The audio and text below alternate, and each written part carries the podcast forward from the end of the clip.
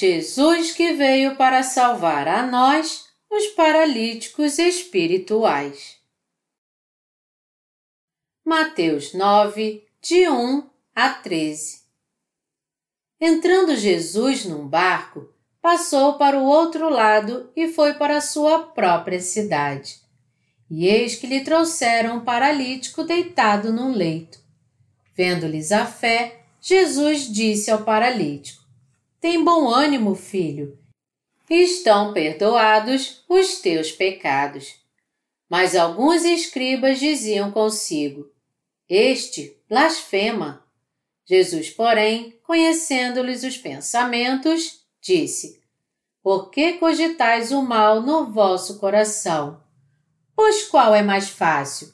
Dizer estão perdoados os teus pecados ou dizer levanta-te e anda? Ora, para que saibais que o Filho do Homem tem sobre a terra autoridade para perdoar pecados, disse então ao paralítico: Levanta-te, toma o teu leito e vai para a tua casa. E levantando-se, partiu para a sua casa. Vendo isto, as multidões possuídas de temor glorificaram a Deus que dera tal autoridade aos homens. Partindo Jesus dali, viu um homem chamado Mateus sentado na coletoria e disse-lhe: Segue-me. Ele se levantou e o seguiu. E sucedeu que, estando ele em casa, à mesa, muitos publicanos e pecadores vieram e tomaram lugares com Jesus e seus discípulos. Ora, vendo isto, os fariseus perguntavam aos discípulos: porque come o vosso mestre com os publicanos e pecadores. Mas Jesus, ouvindo, disse: Os sãos não precisam de médico, e sim os doentes. Ide, porém, e aprendei o que significa: misericórdia quero e não holocaustos, pois não vim chamar justos, e sim pecadores ao arrependimento. Aqui, nessa passagem das Escrituras, em Mateus 9, há um paralítico que foi curado da sua paralisia por Jesus. Através dessa passagem, eu gostaria de compartilhar com vocês as bênçãos que temos no Senhor, considerando essa doença da paralisia e explicando como o Senhor nos salvou. Todos neste mundo são paralíticos espirituais diante de Deus. Um paralítico é alguém que, mesmo mantendo suas faculdades mentais, está fisicamente incapacitado porque os outros membros do seu corpo estão paralisados. Essa paralisia o deixa incapaz de mover certas partes do corpo.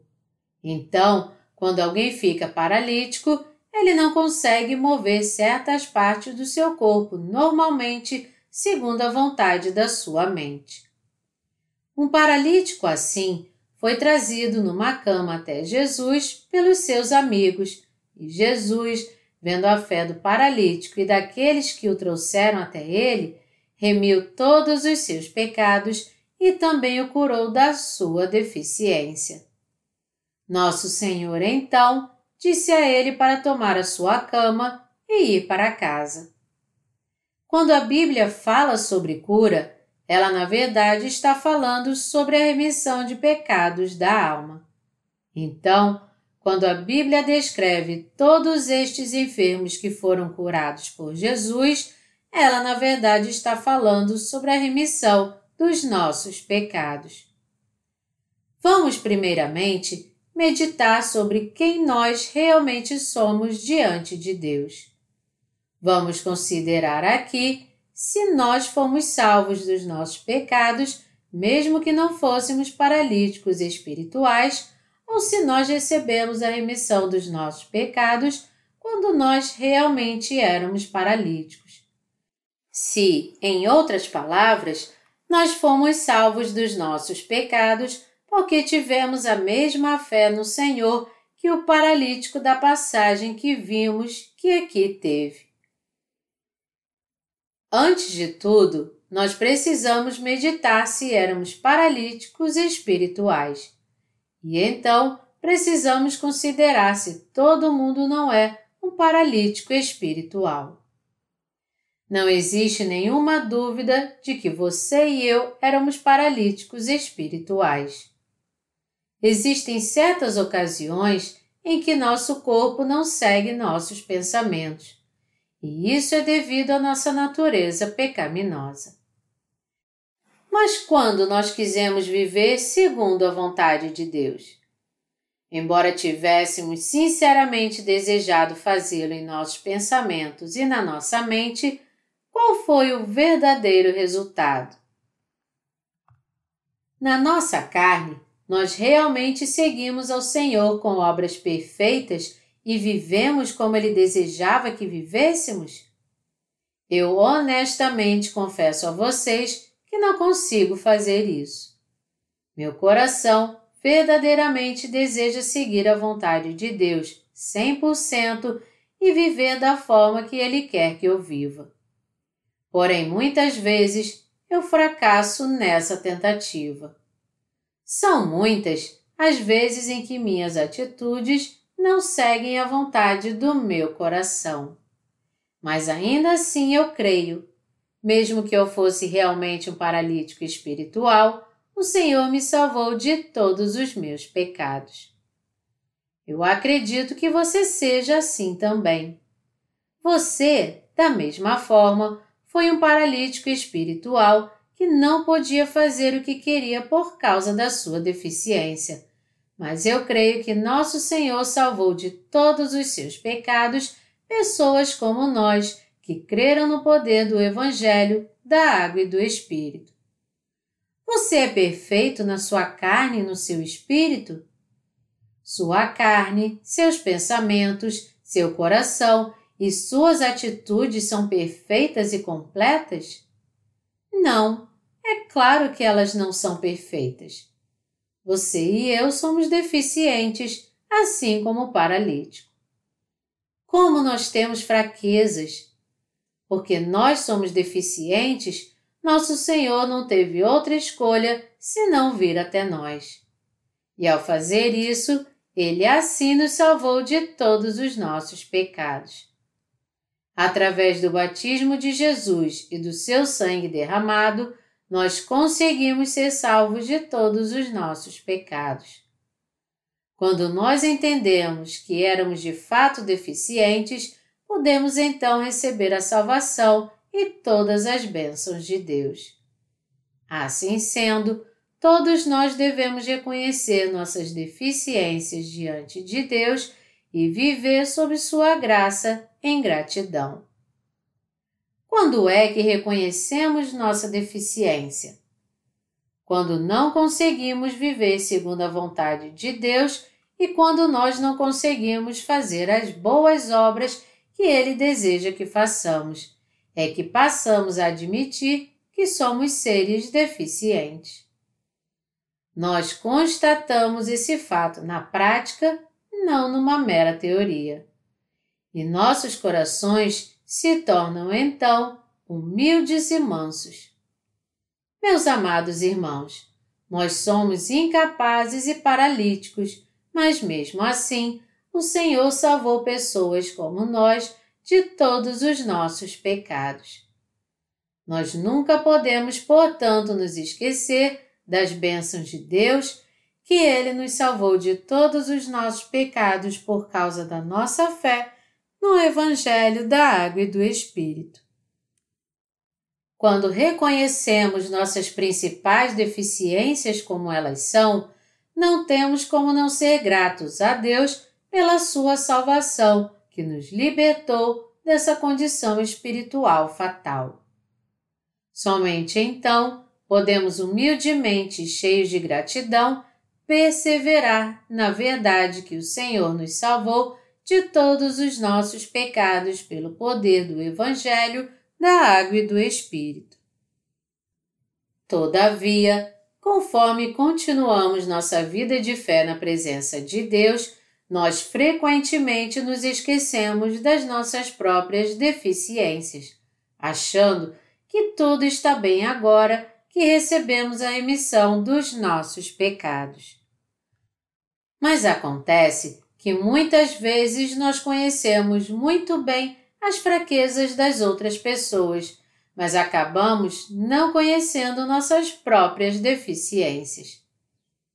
Quando uma mulher apanhada no próprio ato de adultério foi trazida até Jesus, ele disse àqueles que a perseguiam e queriam apedrejá-la: Aquele que dentre vós está sem pecado, seja o primeiro a lhe atirar uma pedra. Quando Jesus disse isso, ninguém foi capaz de atirar nem uma simples pedra. Na verdade, nós, da mesma forma, somos como aquela mulher que foi apanhada no próprio ato de adultério, porque todos nós também pecamos, assim como aquela mulher. Não cabe a nós julgar se os outros têm defeitos ou não. Cada um de nós é um paralítico espiritual e todos nós somos deficientes. É por causa do que nós realmente somos que nosso Senhor nos salvou de todos os nossos pecados com o Evangelho da Água e do Espírito. E tudo o que nós fizemos foi aceitar a salvação dos nossos pecados, crendo nessa verdade. Entre os justos, ninguém é melhor ou pior do que alguém. É muito melhor para nós termos pequenas habilidades para que assim ninguém fique se gabando com soberba achando que de alguma forma é melhor do que os outros. Enquanto que aqueles que reconhecem suas próprias deficiências encontrarão e crerão na verdade do Evangelho da Água e do Espírito dado por Deus, aqueles que não conhecem suas próprias deficiências acabarão rejeitando o verdadeiro Evangelho que pode purificar todos os seus pecados. Por esse motivo, Conhecer a nós mesmos é essencialmente importante para nós, porque se nós falharmos ao reconhecer nossas deficiências fundamentais, é impossível para nós confiar no poder do Evangelho da Água e do Espírito. Nosso Senhor também disse aqui nessa passagem das Escrituras: Pois não vim chamar justos, e sim pecadores ao arrependimento. Não é justo que nós falhemos em reconhecer o quanto somos fracos e incapazes, e ao invés disso, fiquemos apontando os defeitos das outras pessoas e as julguemos. Uma tendência distinta do ser humano é arrumar todo tipo de desculpas, afirmando que isso não é porque somos maus por natureza, mas porque os outros são maus é que nós também somos assim. Consequentemente, então, nós falhamos em reconhecer que o problema não está nos outros, mas em nós mesmos, e que são nossas próprias deficiências que explicam o problema. Mesmo depois de receber a remissão dos nossos pecados, nós ainda continuamos deficientes. Nós podemos ter trabalhado o dia inteiro fazendo a obra do Senhor, mas existe alguma coisa em que podemos nos exaltar? Não. Apenas algumas horas são de fato gastas produtivamente por nós para a obra de Deus, e o resto do tempo geralmente é desperdiçado. Aqueles que creem que Deus salvou realmente os deficientes dos seus pecados pelo poderoso Evangelho da Água e do Espírito, ninguém além desses são os bem-aventurados. Meus queridos irmãos, não fiquem se gabando da sua própria justiça diante de Deus ou diante dos homens. Você deve pensar: eu não sou assim, eu sou diferente dele. Eu sou realmente bom. Eu não sou deficiente. Quanto mais os dias passam, eu fico mais perfeito. Por pensar assim, é que você se engana em relação a si mesmo. É por isso que você não pode se achegar ao Senhor para receber sua salvação. É por isso que, mesmo sendo salvo, você é incapaz de buscar a salvação de outras almas crendo no Evangelho da Água e do Espírito. Em todo o tempo, nós devemos confessar ao Senhor: Eu sou como o paralítico, Senhor. Isso não é algo hipotético, mas a realidade. Conforme nós vivemos nossa vida de fé, devemos entender diante de Deus que somos deficientes em nossos atos. Somente assim nós poderemos suportar nossas deficiências e as deficiências dos outros também. O que acontece se dissermos que não somos deficientes, mas os outros são? Nossos corações estarão propensos a se tornar soberbos porque nós nos tornamos seus juízes. Porém, quem pode se manter justo diante da lei de Deus? Você assiste televisão? Você assiste o noticiário? Nós vemos que até mesmo pessoas poderosas que conseguiram grande influência e autoridade são tidas como criminosas quando quebram a lei. Quando um criminoso é trazido ao tribunal, ele tem que ficar bem no lugar reservado para os criminosos. Os repórteres então tiram fotos dele e ele tem que se sujeitar à investigação. Ele então tem que se levantar diante da corte como acusado e ser sentenciado à sua pena. Então, independentemente de quão poderoso alguém possa ser nesse mundo, se ele cometer um crime e quebrar as leis existentes, não somente seu orgulho será arruinado, mas também sua reputação e seu status serão todos destruídos. Todo o poder que essa pessoa possuía não passa de um sonho. Quando tudo dele desmorona e cai, esse é o retrato de um criminoso. Mesmo antes da lei secular deste mundo, qualquer um que cometesse um crime era submetido a esse retrato humilhante. Nós também não podemos evitar de nos tornarmos esse retrato humilhante se aplicarmos a lei estritamente em nós mesmos. Entretanto, na lei nós podemos ver os nossos próprios pecados mas colocando nossa fé no batismo que Jesus recebeu de João e no seu sangue derramado como nossa própria remissão de pecados, nós podemos ser remidos de todos os nossos pecados. Nós podemos então ser ousados e confiantes por essa nossa fé que conhece e crê no poder do Evangelho da Água e do Espírito. Jesus Cristo nos salvou de todos os nossos pecados como um justo Salvador. A nossa confiança deve estar posta na fé nesse Senhor. Não foi por essa fé no Evangelho da Água e do Espírito que sempre pudemos nos colocar diante da lei de Deus? Meus amados irmãos, os hipócritas que procuravam apedrejar a mulher adúltera eram justos em si mesmos somente porque seus pecados ainda não haviam sido revelados.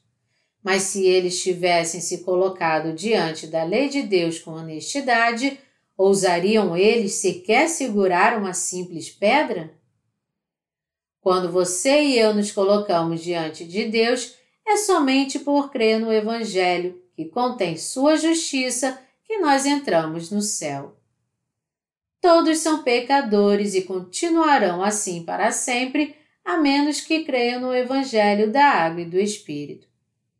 Os pecadores não são nada diante de Deus.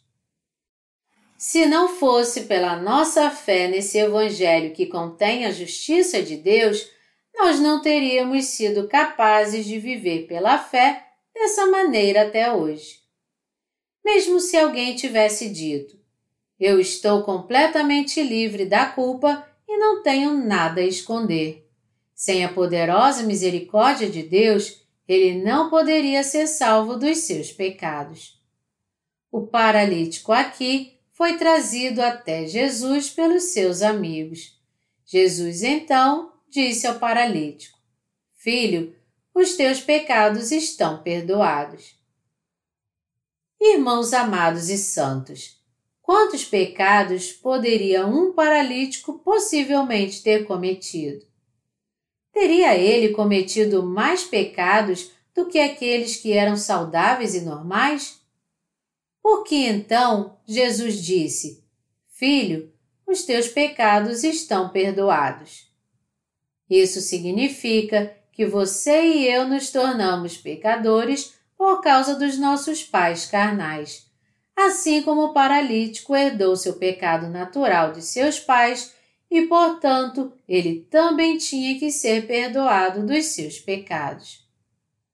Assim como está escrito em Mateus 26, 41, o espírito, na verdade, está pronto, mas a carne é fraca, nossos corações e nossos atos ainda não são completos.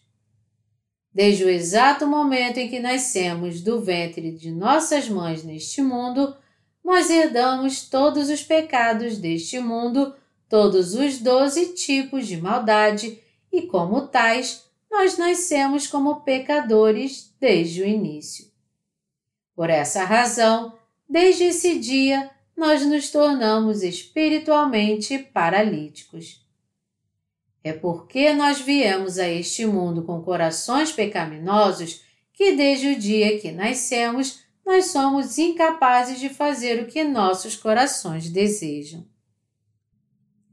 E porque nós falhamos em viver segundo a vontade de Deus, como nossos corações tanto desejavam, que nós chegamos à conclusão que, inegavelmente, há pecado em nossos corações. O apóstolo Paulo também confessou seu pecado natural desta maneira. Porque bem sabemos que a lei é espiritual. Eu, todavia, sou carnal, vendido à escravidão do pecado, porque nem mesmo compreendo meu próprio modo de agir, pois não faço o que prefiro, e sim o que detesto. Ora, se faço o que não quero, consinto com a lei, que é boa. Neste caso, quem faz isto já não sou eu, mas o pecado que habita em mim. Porque eu sei que em mim, isto é, na minha carne, não habita bem nenhum.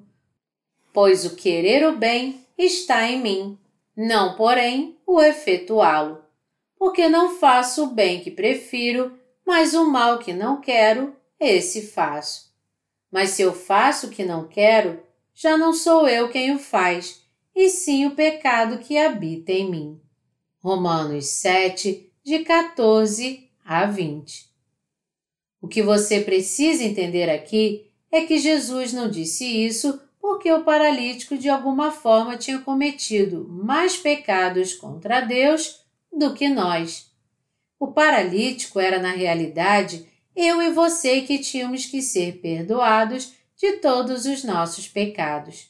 Sendo assim, Aqueles que ainda não receberam a remissão de pecados primeiro devem admitir o fato de que eles são pecadores mortais diante de Deus e devem estar ansiosos para serem salvos de todos os seus pecados. Eles primeiro devem lamentar pela sua situação deplorável, assim como Paulo clamou: Desventurado homem que sou, quem me livrará do corpo desta morte. Romanos 7, 24. Quem libertou você e eu do corpo desta morte? Foi Jesus Cristo. Para que sejamos remidos de todos os nossos pecados e para que possamos entrar no reino celestial de Deus, tudo depende do batismo que Jesus Cristo recebeu, seu sangue derramado e seu poder. Se nós entendermos como Jesus Cristo apagou todos os pecados que nós cometemos por toda a nossa vida, mesmo com as nossas deficiências, e se nós crermos na verdade desse Evangelho com todo o nosso coração, nós poderemos então ser salvos de todos os nossos pecados. A Bíblia nos diz que ninguém pode entrar no reino de Deus se primeiro não nascer de novo por crer no Evangelho da Água e do Espírito. João 3, 5 Irmãos amados e santos, Nossa remissão de pecados, da mesma forma, se tornou possível apenas se nós cremos no Evangelho da Água e do Espírito. Somente é possível seguirmos ao Senhor e fazermos a Sua obra quando cremos no poder do Evangelho da Água e do Espírito que o Senhor nos deu.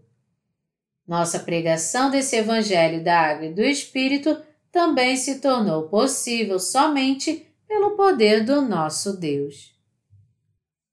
No último capítulo de Oséias está escrito: Quem é sábio, que entenda estas coisas, quem é prudente, que as saiba, porque os caminhos do Senhor são retos e os justos andarão neles, mas os transgressores neles cairão. Oséias 14, 9 Meus amados irmãos, como nós poderíamos nos manter firmes se não fosse somente pela nossa fé no Evangelho da Água e do Espírito?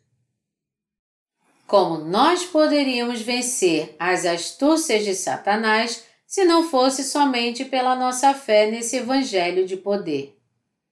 É totalmente impossível para nós fazer isso a menos que coloquemos nossa fé no Evangelho da Água e do Espírito.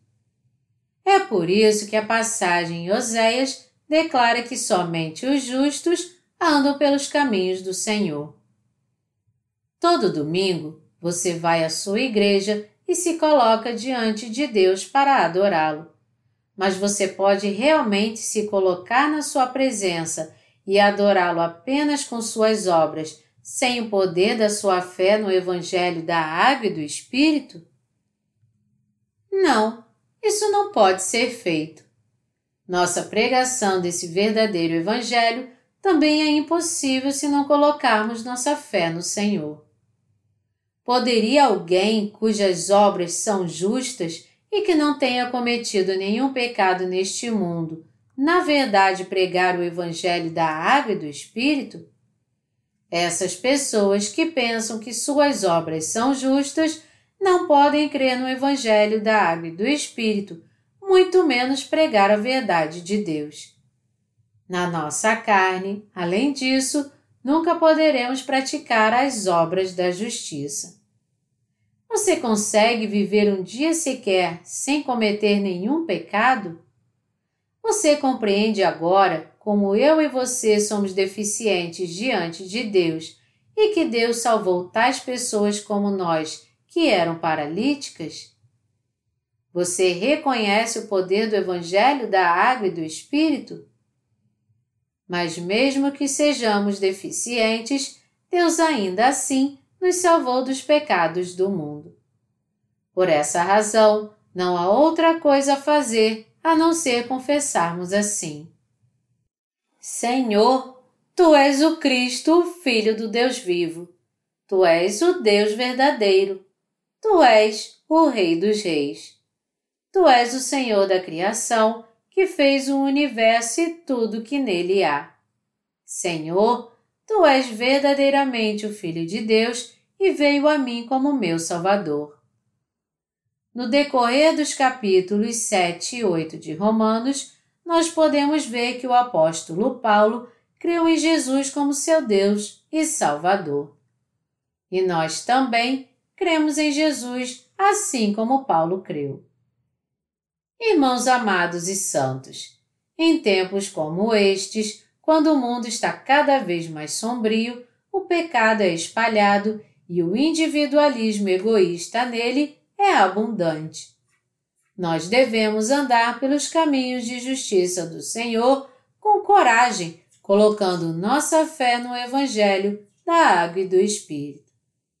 Nesses dias atuais, se nós quisermos viver na Igreja de Deus até o fim do mundo, crendo no poder do Evangelho que contém a justiça de Deus, nós temos que compreender que somos deficientes e devemos viver nossas vidas diante de Deus pela fé, crendo no poder do Evangelho da Água e do Espírito. Colocando toda a nossa fé nesse poderoso Evangelho da Água e do Espírito, nós podemos adorar a Deus e correr para os seus braços. Meus amados irmãos, Algum de nós poderia se colocar perante Deus por merecimento próprio? Você não deve nunca consentir com tal afirmação errônea. Se alguns dos seus irmãos aos seus olhos são deficientes perante Deus, não tente julgá-los. Quem pode julgar alguém e quem pode condenar alguém? Para ser muito franco, os pastores podem saber de todas as dificuldades que seu ministério está passando?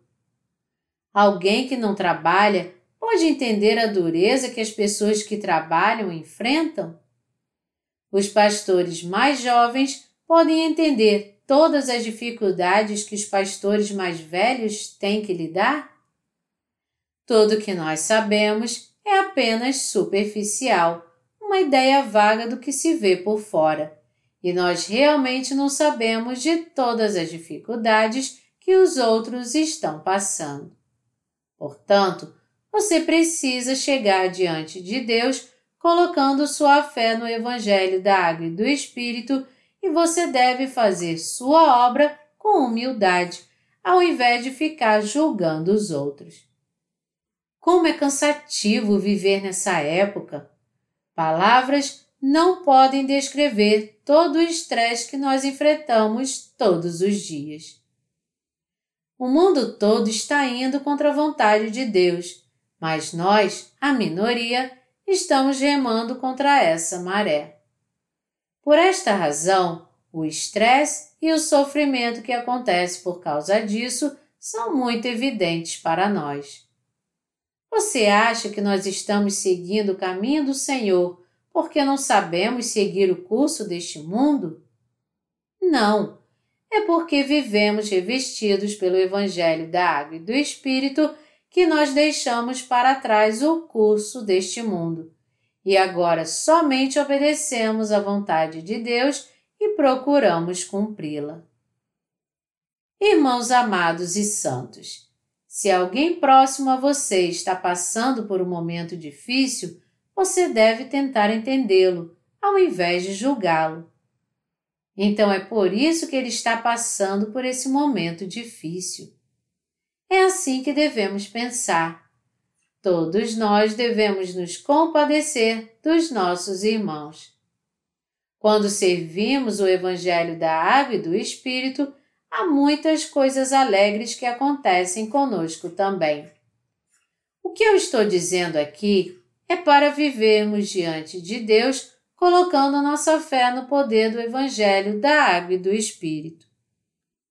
Com toda honestidade, eu também fui um paralítico espiritual, mas o Senhor me salvou de todos os meus pecados.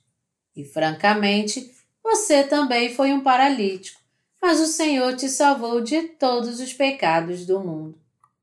Não existe ninguém entre vocês que o Senhor não tenha salvado, mesmo que ele fosse basicamente perfeito. O Senhor não nos salvou com o Evangelho da Água e do Espírito mesmo que eu e você fôssemos assim como paralítico? Não é somente com nossas palavras que nós admitimos que somos paralíticos e que somos deficientes. Nós não somos de fato deficientes na nossa carne? Claro que somos. Você tem ideia de quanto tempo leva para uma pessoa conhecer a si mesma? Não é fácil realmente para uma pessoa conhecer a si mesma. Então, alguém que conhece bem sua verdadeira natureza é uma pessoa notável. Se nós admitirmos que somos paralíticos, então temos que caminhar pela fé de agora em diante. Devemos viver pela fé, pregar o Evangelho pela fé, defender nosso coração pela fé, se achegar a Deus pela fé, vencer este mundo pela fé e tratar um do outro com fé. O que mais nós temos senão a nossa fé? Não há nada que permanecerá em você se sua fé for perdida. A habilidade natural do homem realmente não significa nada. Nós não somos nada sem o poder do Evangelho. Como isso é grandioso para a humanidade! Nós somos tão efêmeros como a neva pelo amanhã e tão frágeis como a erva do campo. Está escrito: Pois toda a carne é como a erva, e toda a sua glória como a flor da erva. Seca-se a erva e cai a sua flor.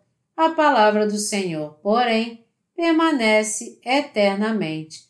1 Pedro 1, de 24 a 25. Leva um bom tempo para as plantas crescerem, mas o tempo entre o desabrochar das suas flores e elas murcharem é muito pequeno. Dê uma olhada no vaso de planta aí na sua casa. Os ramos que adornam a planta podem estar firmes agora, mas espere algumas semanas e veja o que vai acontecer com elas. Vão todos murchar. A mesma coisa acontecerá com as flores, cuja beleza é apenas efêmera, porque elas também vão murchar. Nós, seres humanos, somos iguais a essas flores que murcham. E a vida é assim também. Assim como flores que murcham no tempo devido, o verdadeiro reflexo da nossa humanidade é assim, porque nós, da mesma maneira, vamos fenecer como elas.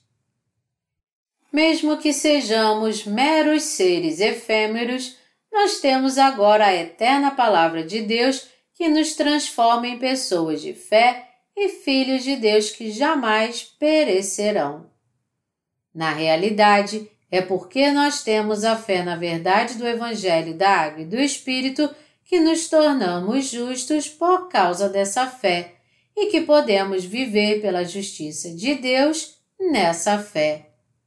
É porque nós temos colocado nossa fé em Cristo como nosso Salvador e porque estamos pregando o Evangelho que nós permanecemos neste mundo e não há outra razão para isso a não ser essa.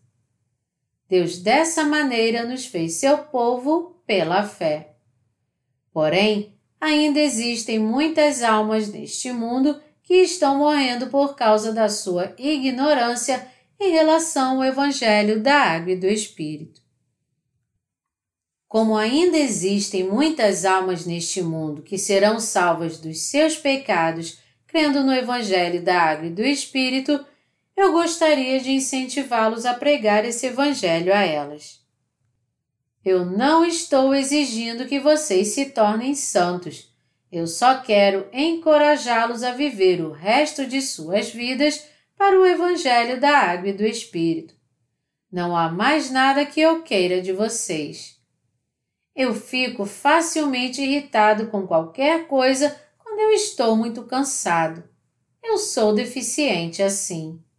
Você e eu sabemos muito bem que todos nós somos deficientes.